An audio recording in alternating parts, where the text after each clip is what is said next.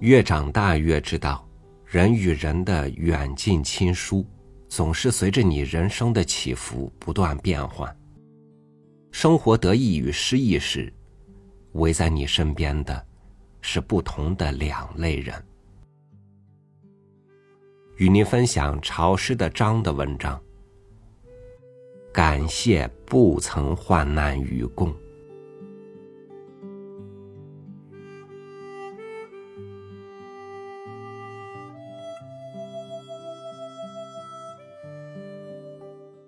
忽视我的一些灰头土脸，你就足够友善。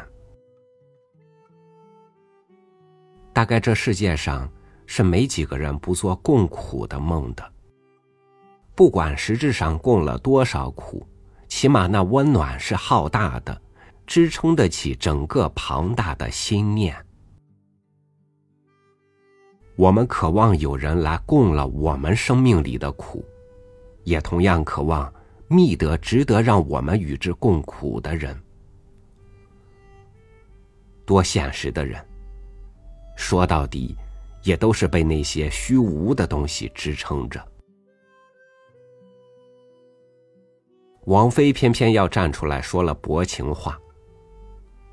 他在给好友井冈山写的歌里懒懒散散的说：“我们只要同甘，不要共苦。”看得我忍不住唏嘘，世上就有这样的女子，有不怕撕了面纱的勇气。你细想，患难与共算不得难事，患难与共有好结局的，却真是少见。当年并肩创业打江山的，一旦功成，就意味着弱势者的身退，贫贱夫妻。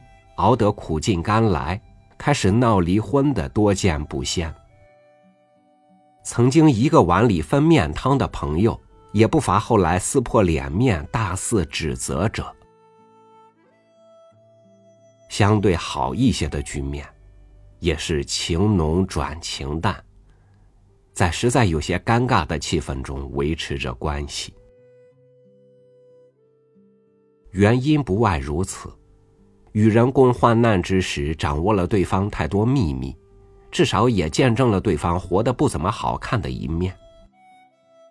再者，共患难时两片赤诚，没人怀疑；到一方熬得云开见日出，个中的味道就变了。更让人感叹的，是那自己并不在难中，却甘心卷入其中与人分担患难的人。是否在事后完全没动一点心思分得一杯羹？又是否能保证，在对方面前未曾流露过一点恩者的姿态？即便是一片澄澈，别无邪想，对方信吗？想想，都是些挺让人不爽、挺如鲠在喉的事情。有人愿意看见那样一个浑身都提醒自己不爽的人，成天在眼前晃悠吗？不管是攀比、分羹的心态，还是以恩者自居的高姿态，以及那些细微潜伏的猜疑，都是人的劣根性。他们生生把当初极温暖的情谊变了质，改了相。回到纯净之初，这是多不可思议、多让人感到惋惜心寒的事情。我是凡人一个，没有与人性里头的细枝末节相抗衡的本事。认清了这个理，我所能做到的就是让这种可能性离自己远一点，再远一点。从此。做一个在朋友不太好看时悄然走开的人。从此，做一个在朋友掉入人生的黑洞实在需要帮助时，只在暗地相扶拉扯，却绝不现形的人。出于一点自保，更出于对那份情谊的珍惜。因为实在是这样。一个人有与他人共患难的勇气，却未必有留得情谊的运气。同样，一个人有赢得他人共患难的运气，却未必就有消受得了的福气。若人与人实在需要保留一些距离，不如就成全彼此的光彩照人。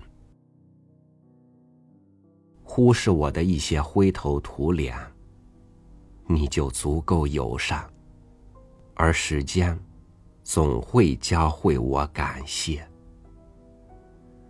感谢你不曾与我患难与共，感谢你在我落魄时悄然走开。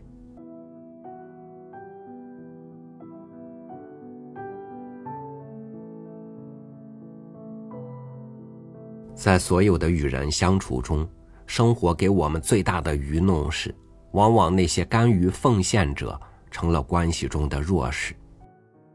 苦难总逼着人心去相信公平，而一旦苦难的逼迫消失了，又有多少人能够保留真正的公正之心呢？感谢您收听我的分享，我是朝雨，每天和您一起读书。明天见。